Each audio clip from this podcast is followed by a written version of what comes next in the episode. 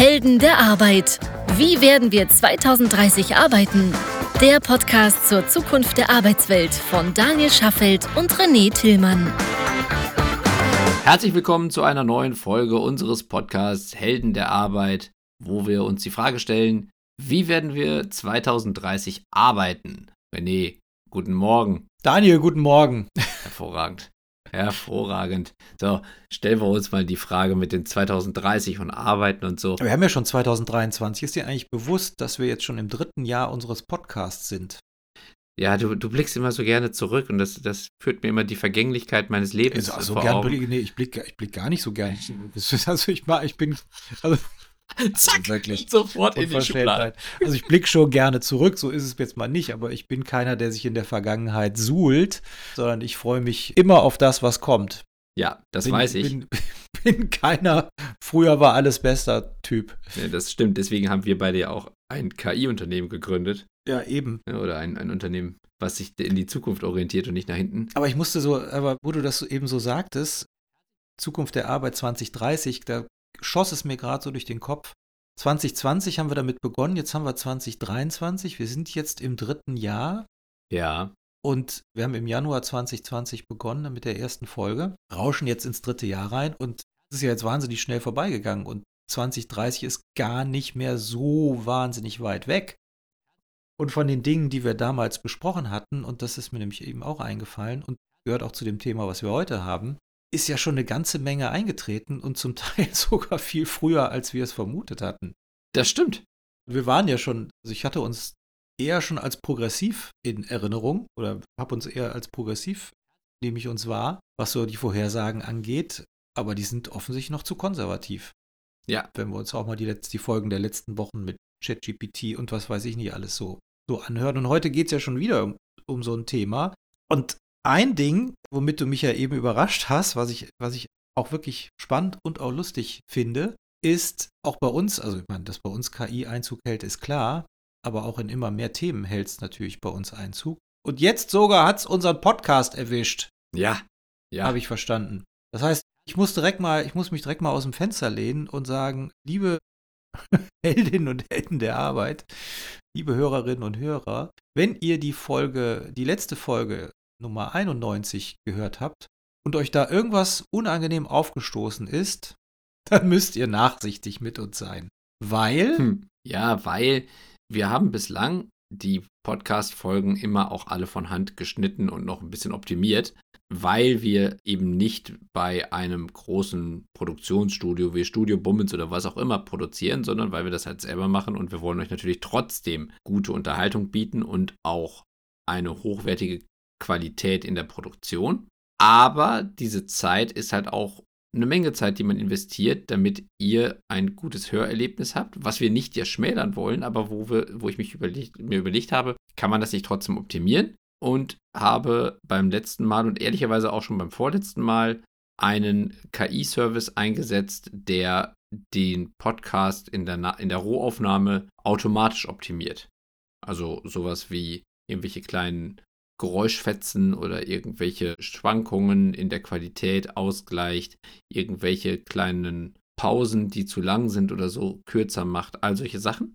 Und das habe ich beim letzten Mal tatsächlich sogar schon so weit getrieben, dass ich auch das Ergebnis nur noch kurz geprüft habe und dann auch sofort übernommen habe. Ehrlicherweise auch, weil wir gerade so viel zu tun haben, weil wir ja, jede Menge neue Kunden kennenlernen, die uns, die unsere Hilfe brauchen und da freuen wir uns ja auch sehr drüber. Deswegen ist im Moment die Zeit ein bisschen knapp. Aber auch deswegen kommen wir halt eben auch zum Beispiel bei der Podcast-Produktion in den Bereich der Automatisierung.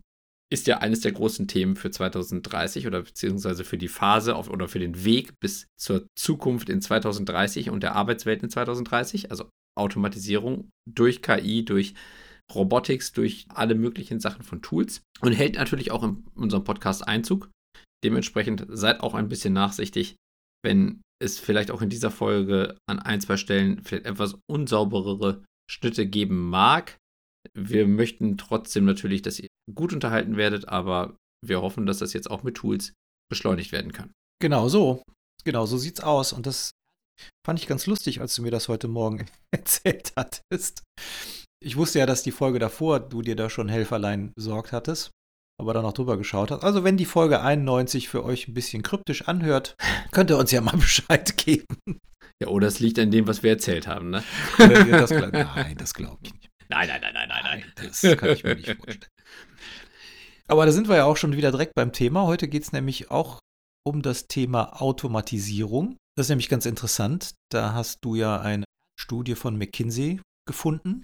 Und die erinnert mich, wenn ich jetzt schon hier heute diese ganzen Helden der Arbeit Flashbacks habe, an eine der ersten Folgen, die wir gemacht haben 2020, wo es nämlich darum ging, welche Jobs werden eigentlich wie stark automatisiert werden. Weiß ich, ob du Ja. dich da noch dran erinnerst. Es war die allererste Folge. Das kann, kann sein, dass es sogar die allererste Folge war, dass Ja. wir mal prognostiziert haben, welche Jobs werden eigentlich wie stark automatisiert. Mhm. Da hatten wir auch viel White-Color-Rollen mit dabei. Wir sind jetzt hier in der Thematik relativ stark bei dem Thema Blue und Grey-Color, wenn ich mir das so anschaue. Ja, vielleicht einmal ganz kurz erklären, was Blue und Gray ist. Genau, also White-Color, äh, fangen wir mal da hinten an. White-Color-Rollen, also Collar kommt von Kragen und man sagt eben blauer Kragen, grauer Kragen oder weißer Kragen. Weißer Kragen sind eben die Menschen, die man so als Fachkräfte oder Führungskräfte bezeichnet oder etwas vereinfacht gesprochen, ähm, also sehr holzschnittsartig. Das sind eher die, die Menschen, die geistige Arbeit oder Arbeit im Büro verrichten, ganz Ja. häufig. Vielleicht da, wo der Kragen nicht so schmutzig wird. Genau, da wo der Kragen nicht so schmutzig wird. Dann gibt es, gehen wir mal ans andere Ende, das ist Blue Color. Das sind die Menschen, die stärker in einem industriellen, handwerklichen, technischen Kontext arbeiten, also angefangen von Lagermitarbeiterinnen über Handwerker, über Maschinenbediener, Elektriker und diese ganzen Menschen, Rinnen. ja, die, also die früher so ein bisschen despektierlich mit dem Blaumann konnotiert worden oder in Verbindung gebracht worden sind und heute aber eine Gruppe darstellen, die händeringend gesucht werden. Und dann gibt es dieses Somewhere in Between, das sind diese Grey Color Rollen und Grey Color ist so ein Überbegriff, ja, der, der im Grunde die ganzen Spezialisten subsumiert. Das können spezi also sehr spezielle Rollen im Blue Color Bereich sein, das können aber auch sehr spezielle Rollen in diesem White Color Bereich sein. Und das können auch Hybride sein, also äh, technisch sehr spezielle Rollen, die zwar vielleicht in so einem Maschinenpark auch unterwegs sind, aber eher in einer planerischen, konzeptionellen Richtung unterwegs und nicht mit der Hand am Arm äh, Schrauben drehen oder so. Also ja, mal zum Beispiel, mal ein Beispiel, wenn wir jetzt gerade über Automatisierung im Blue-Color-Bereich sprechen, dann gibt es ja Leute, die das tun oder die das überprüfen und die dann trotzdem natürlich im Maschinenpark unterwegs sind, aber mal, nicht selber produzieren, aber sich zum Beispiel überlegen, okay, wie kann die Maschine effizienter arbeiten? genau. Das wäre dann zum Beispiel eine klassische Grey-Color-Position. Also irgendjemand als Ingenieurin, die aber dann eben halt schon, ja, an, der Front arbeitet quasi. Ne? Also Genau. da, wo gearbeitet wird, im, im Sinne von, wo produziert wird. Genau.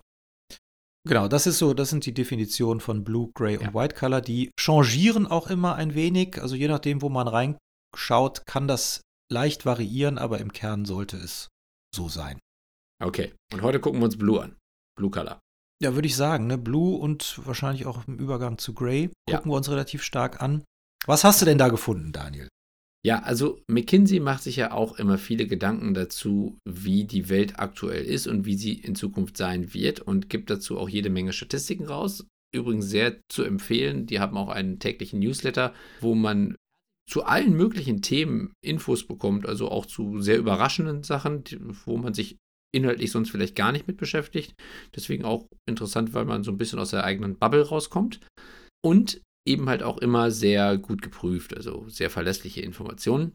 Und die haben halt eine Survey gemacht zum Thema Global Industrial Robotics und haben da verschiedene ähm, Senior Leaders gefragt in verschiedenen Branchen, wie sie aktuell schon die verschiedenen Arbeitsbereiche in ihrem Unternehmen bezüglich der Automatisierung bewerten. Also wie, wie ist das jetzt schon und auch so, wie wird sich das noch verändern? Also auch wie groß ist zum Beispiel die Wahrscheinlichkeit, dass dort noch mehr Automatisierung kommen wird. Mhm.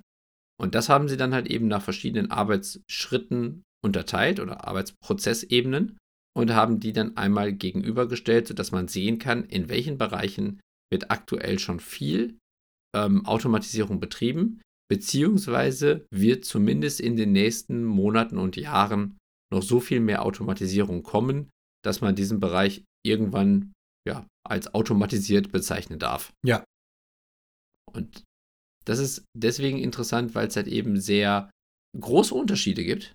Und finde ich auch, also aus meiner Perspektive, durchaus überraschende, weil es ein paar Sachen gibt, wo ich gedacht hätte, dass der Automatisierungsgrad schon deutlich höher sein müsste und auch höher sein wird, weil es gibt halt auch Bereiche, wo auch die Prognose so ist, dass es sehr unwahrscheinlich ist, dass da noch sehr viel mehr automatisiert wird. Heißt also auch für euch, interessante Info, es gibt halt auch jetzt schon zumindest Aussagen für Arbeitsbereiche, wo die Automatisierung so wenig zunehmen wird, dass es sich wahrscheinlich auch Sinn äh, lohnen würde, in diese Bereiche mit eigenem Wissen zu investieren, um sich dort vielleicht besser zu positionieren. Genau. Vielleicht gehen wir es einfach mal durch. Also ich gehe mal davon aus, dass wir die Studie bzw. die Umfrage ja auch verlinken werden. Ja. In den sogenannten Show Notes. Aber das ist ganz interessant. Das geht jetzt von oben nach unten, also sprich von Stufe 1 sehr hohe Wahrscheinlichkeit, dass Automatisierung zum einen möglich ist, aber zum anderen auch schon angewendet wird, bis hin zu ziemlich geringe Wahrscheinlichkeit, dass Automatisierung in absehbarer Zeit möglich ist und auch nur in, also auch Stand heute erst in einem sehr geringen Umfang angewendet wird. Genau. Magst du mal oben starten? Ja, also es gibt, die haben dann eine Abstufung, wie du gerade richtig gesagt hast, von dem Zustand wird schon angewendet, abgestuft zu wird höchstwahrscheinlich noch angewendet, bis hin zu wird nicht, wird wahrscheinlich nicht angewendet oder wird gar nicht angewendet. Wir nehmen jetzt, die haben auch da so einen, so einen Mittelstrich gezogen, wo sie gesagt haben, das ist der Bereich, wird schon angewendet oder wird noch angewendet und dann eben halt der andere Bereich wird wahrscheinlich nicht angewendet. Und wir nehmen jetzt einfach nur die beiden Prozentzahlen, die dann eben einmal in den Bereich schwingen. Das wird automatisiert werden oder eben halt wird nicht automatisiert werden. Genau, und, und bei wird nicht automatisiert werden, geht es auch sehr stark darum, dass es scheinbar, Stand heute zumindest, auch sehr unwahrscheinlich ist, dass es da, zumindest mal Stand heute, dass es da sehr unwahrscheinlich ist, Möglichkeiten zu finden für einen höheren Automatisierungsgrad. Ja, obwohl es da auch noch Unterschiede gibt, kann man gleich darauf eingehen. Also es gibt zwei, drei Sachen, wo es stark heraussticht, dass es zwar noch nicht komplett passiert ist, aber wo die Wahrscheinlichkeit sehr gering ist, dass es nicht doch noch passieren wird. Also es gibt Unterschiede, aber ja, insgesamt, wir nennen jetzt immer einfach zwei Zahlen. Die eine Zahl steht für, die, für den Anteil der Wahrscheinlichkeit, dass es passieren wird und der andere halt eben für den, dass es eher nicht passieren wird. Mhm. Wir fangen mal an bei dem ganzen Thema Verpackung und ja, die haben es Palletization genannt, also auf Paletten packen und einfach eben halt für, die, für den Versand vorbereiten.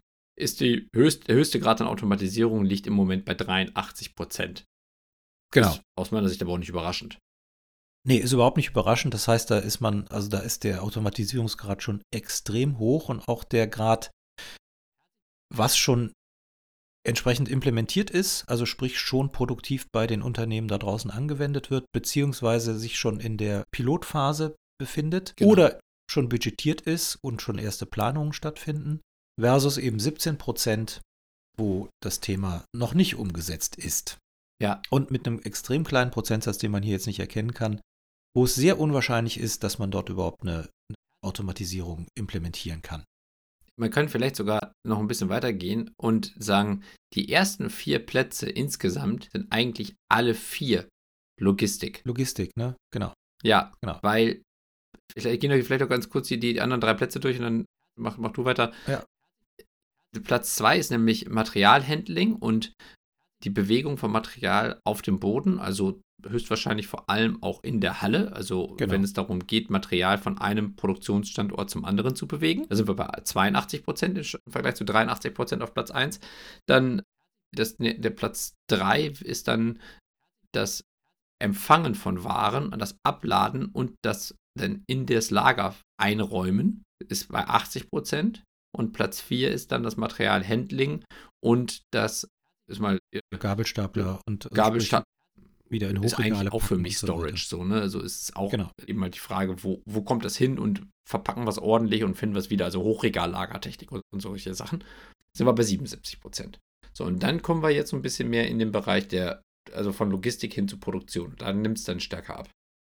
Ja, wobei So. Platz 5 ist, finde ich, auch noch ganz spannend, ist ja auch noch, hat ja auch noch einen starken Logistikangang, Sorting, also sprich die ganze Sortiererei. Äh, Da sind wir auch noch bei 75 Prozent. stimmt. Das, das ist schon Aber interessant. das- also das ganze Thema Logistik, m, Verschiffung oder nicht Verschiffung, Verbringung von A nach B hat einen extrem hohen Automatisierungsgrad. Ja. Und da gibt es auch scheinbar sehr wenige schwarze Löcher, die zukünftig nicht automatisiert werden können.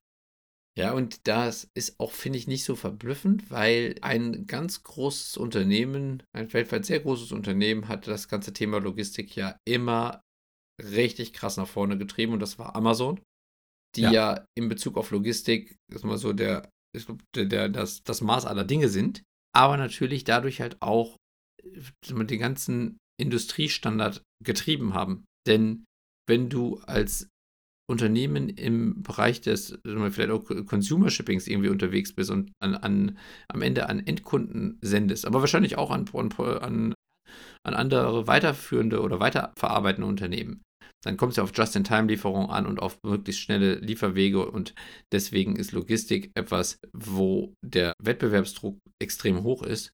Und wenn man dann aber so ein Unternehmen wie Amazon hat, wo man sich auch verhältnismäßig viel bei abgucken kann, dann ist natürlich der Druck, das nachzuahmen und auf gleiche Technologien zu setzen oder zumindest zu versuchen, das nachzubauen, sehr hoch.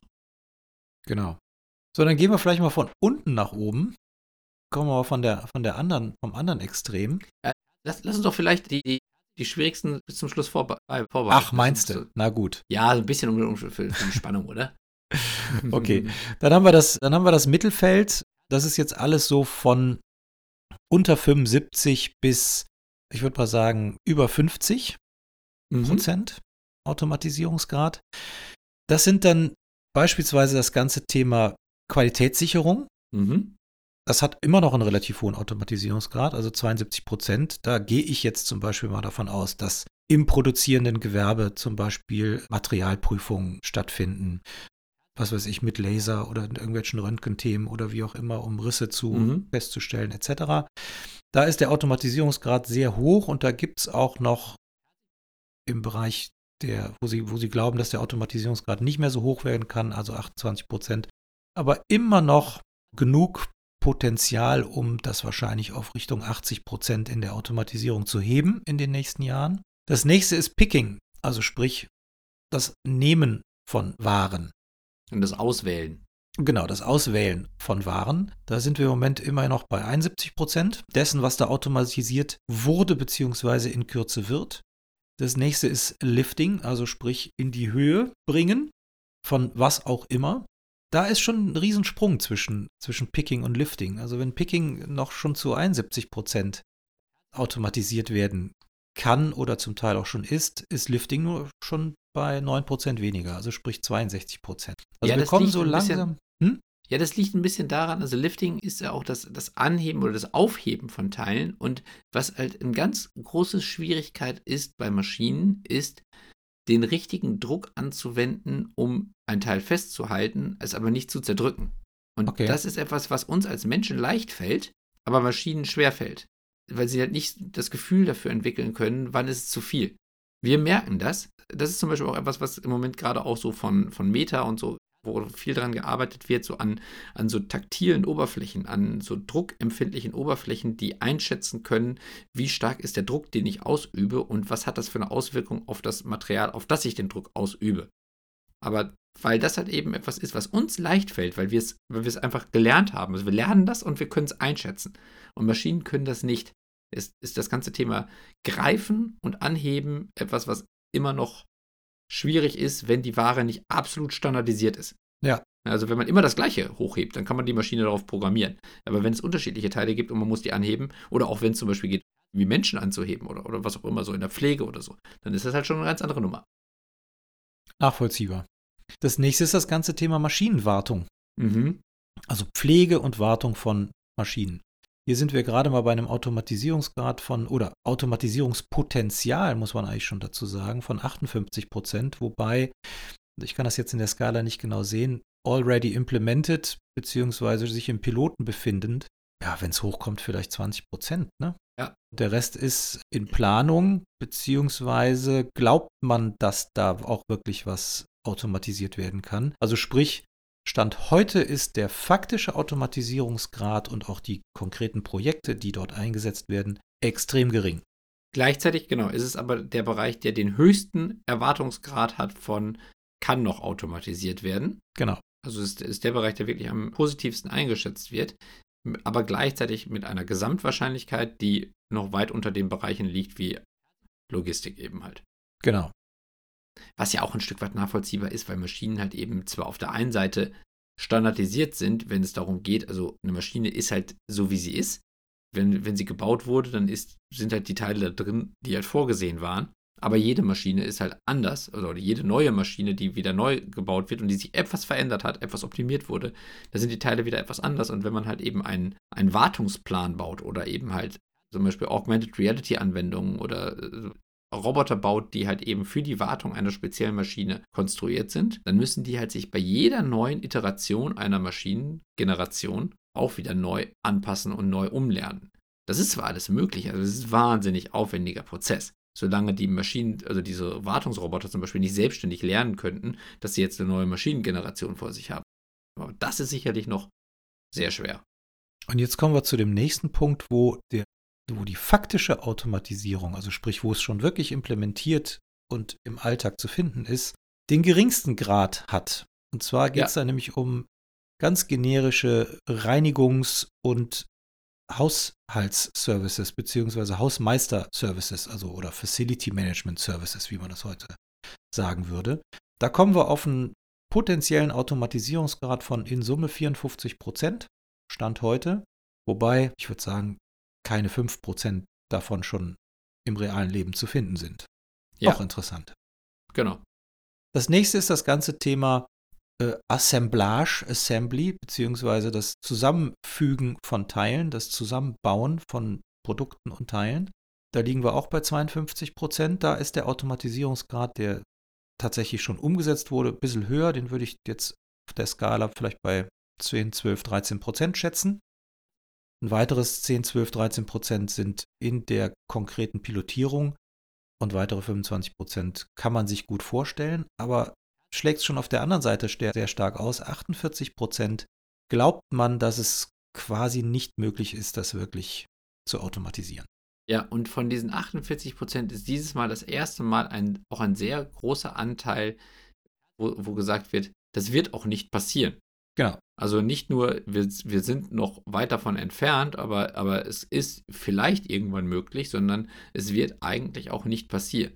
Ja. Das finde ich spannend, weil das heißt ja, es gibt, es wird auch in Zukunft immer Bauteile geben oder, oder Produkte geben, die so zusammengesetzt werden müssen, dass eine Maschine das nicht kann. Das ist interessant. Äh, könnte man mal tiefer reingucken. Also, wenn wir jetzt mal davon ausgehen, dass man sich auch überlegt, naja, welche Ausbildung will ich machen, wo will ich mich später engagieren, was sind eigentlich auch Rollen, die am wenigsten automatisiert werden können.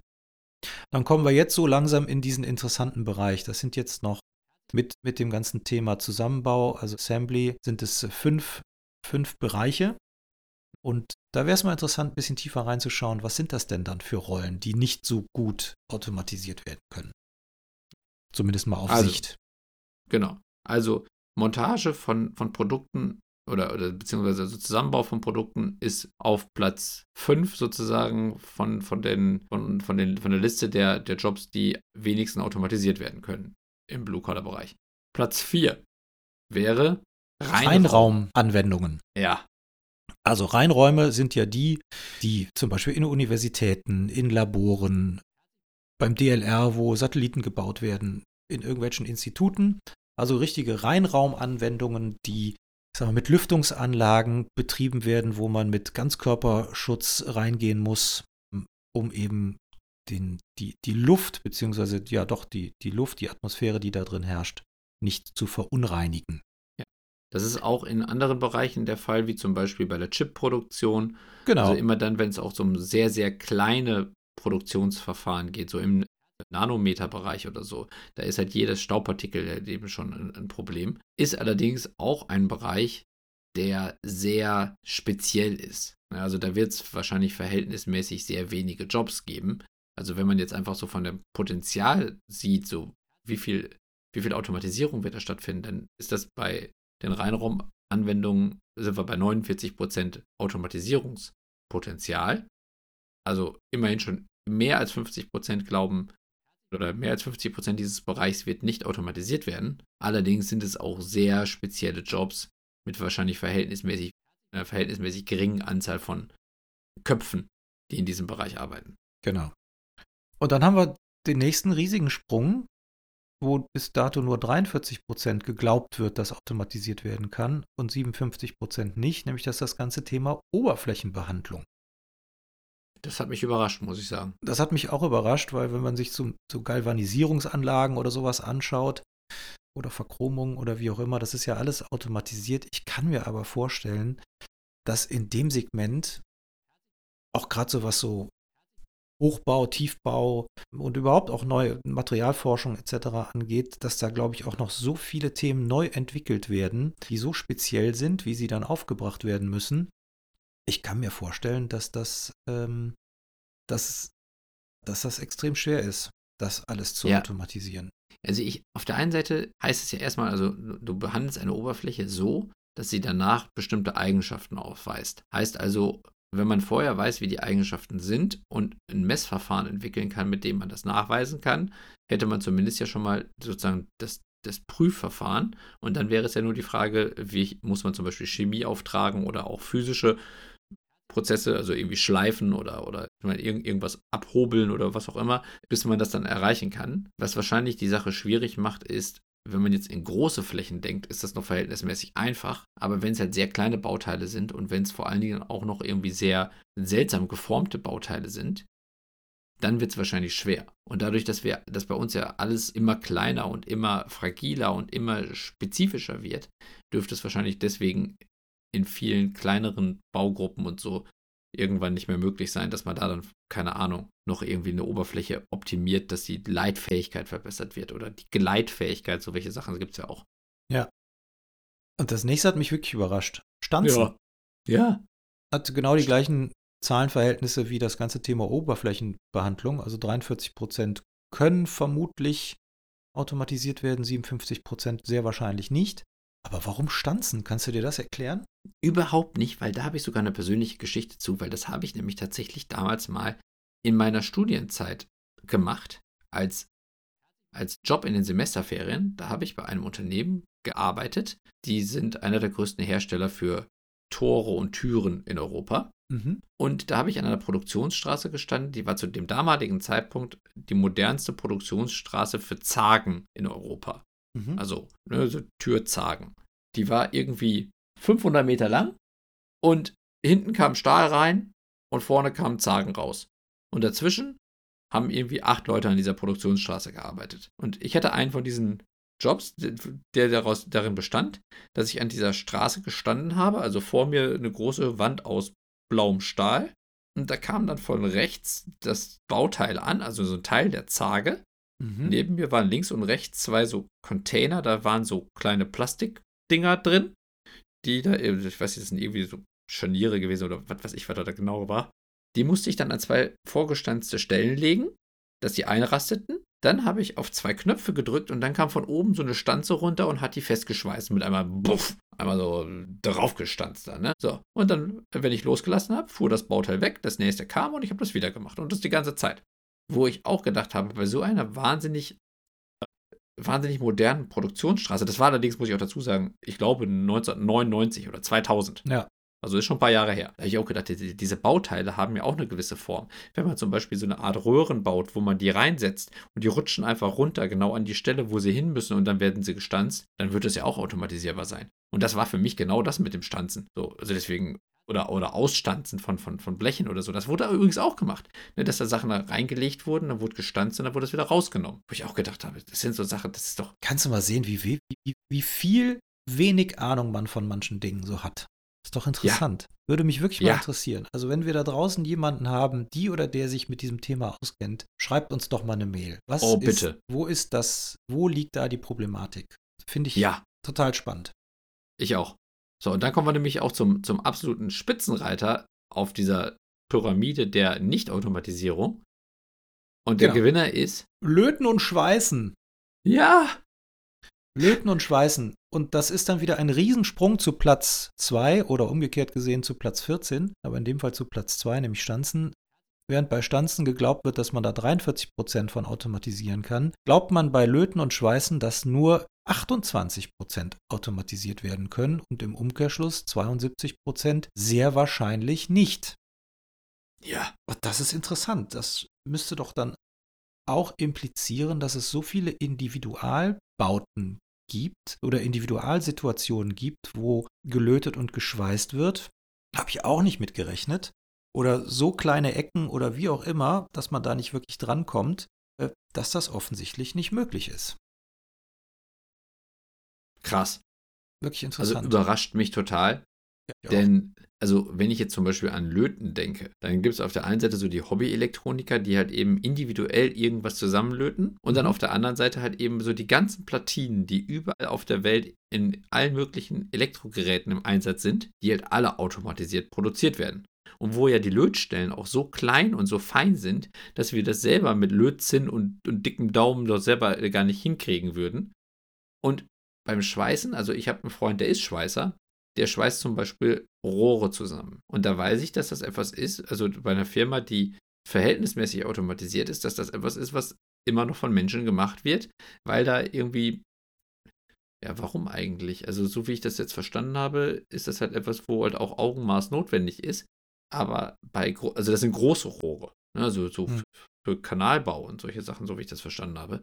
Wo ich dann trotzdem denken würde, wenn du jetzt so einen Schweißroboter hättest, der eine gleichmäßige Schweißnaht einmal drumherum zieht, ja, kriegt er Ja, doch auch. Keine Ahnung. Also, Auch interessant. ja, also ich kann es überhaupt nicht einordnen. Und da wäre es genauso spannend. Also, wenn wir, wenn ihr, liebe Heldinnen und Helden der Arbeit, im Bereich Schweißen und Löten oder Stanzen oder Oberflächenbehandlung irgendwie tätig seid oder dort jemanden kennt, meldet euch doch mal. Das würde uns sehr interessieren, wie, ihr, wie der Arbeitsalltag so aussieht und warum diese in diesen Bereichen tatsächlich die Wahrscheinlichkeit so gering ist, dass dort ein hoher Grad an Automatisierung erreicht werden kann. Gleichzeitig übrigens auch nochmal, wir hatten ja, wie schon ganz zu Anfang gesagt, ja in unserer allerersten Folge ja die Einordnung, welche Berufe in Zukunft noch relevant sein werden. Jetzt wisst ihr zumindest, in welchen Bereichen in Zukunft immer noch sehr viele Menschen tätig sein werden. Ja, zumindest mal so die nächsten wahrscheinlich 10 bis 20 Jahre, denn so schnell wird es dann nicht gehen. Ja, ich würde eher 10 sagen, weil 20 Jahre ist schon wahnsinnig weit voraus. Wenn Ja, wir, das stimmt. Du, hast ja, du hast ja gerade zu Anfang gesagt, wie viel wir selber von unseren eigenen Prognosen überholt werden. Ja, ich bin, ich bin Und- jetzt davon ausgegangen, bin jetzt davon ausgegangen, dass gerade in diesen Bereichen auch der, die technische Entwicklung, bis man, bis man, ich sag mal, Robot, Robotik oder Mechanik oder wie auch immer gefunden hat, wie das dann automatisiert werden kann, wahrscheinlich auch noch ein bisschen länger dauert, aber wahrscheinlich hast du recht. Ja, weil der, also wozu wir als Menschen immer neigen, ist lineares Denken. Wir nehmen Ja, die Entwicklung aus der stimmt. Vergangenheit und prognostizieren die in die Zukunft. Und was wir halt eben, was uns schwerfällt, ist exponentielle Geschwindigkeiten vorhersagen können, weil wir sie nicht kennen. Und weil, selbst wenn es in der Vergangenheit exponentiell schnell war, im Vergleich zu, irgendwie in den letzten zehn Jahren, im Vergleich zu den zehn Jahren davor, dann nehmen wir aber trotzdem die letzten zehn Jahre und prognostizieren die in die Zukunft. Und wenn es in den nächsten zehn Jahren trotzdem nochmal erheblich schneller geht, überrascht uns das. Das ist bei ChatGPT zum Beispiel der Fall Ja, oder in anderen Bereichen. Und deswegen, ich könnte mir auch da nicht vorstellen, also in den Bereichen, die wir jetzt gerade genannt haben, die letzten drei, dass es dort auf immer eine, einen Bereich der Nichtautomatisierung geben wird. Aber zumindest ist es für die nächsten Jahre, nach Prognose dieser Experten, die da in der Umfrage gefragt wurden, zumindest noch ein ganzes Stück weniger wahrscheinlich, dass das jetzt in den nächsten fünf oder zehn Jahren passiert. Für die nächsten 20 würde ich jetzt eher nicht meine Hand ins Feuer legen. nee, wahrscheinlich nicht. Aber total überraschend. Also, das hätte ich nicht gedacht. Nee, hätte ich auch nicht gedacht. Fand ich wirklich eine interessante Studie. Danke, McKinsey. Lieben Dank, McKinsey. Allerdings. Ja, liebe Heldinnen und Helden der Arbeit, wenn ihr da eigene Erfahrungswerte habt oder uns helfen könnt, was das Thema Stanzen, Schweißen, Löten etc. angeht, meldet euch doch bitte bei uns unter heldenderarbeit.highjob.me. Und ansonsten findet ihr alle dann mittlerweile 92 Folgen auf Spotify, Google, Apple Podcast und so weiter und so fort. Oder unter heldenderarbeit.me. Liked, teilt, abonniert, kommentiert. Wir freuen uns. Ganz genau. Und jetzt bleibt gesund, habt zwei wunderschöne Wochen und dann hören wir uns wieder, wenn es wieder heißt Helden der Arbeit Zeit. Genauso machen wir das. Tschüss. Ciao. Das war eine weitere Episode der Helden der Arbeit von Daniel Schaffelt und René Tillmann. Das hat dir gefallen? Dann abonniere uns jetzt, um keine Folge zu verpassen. Weitere Infos findest du auf www.heldenderarbeit.me. Ach ja, eine Bewertung wäre ein Träumchen.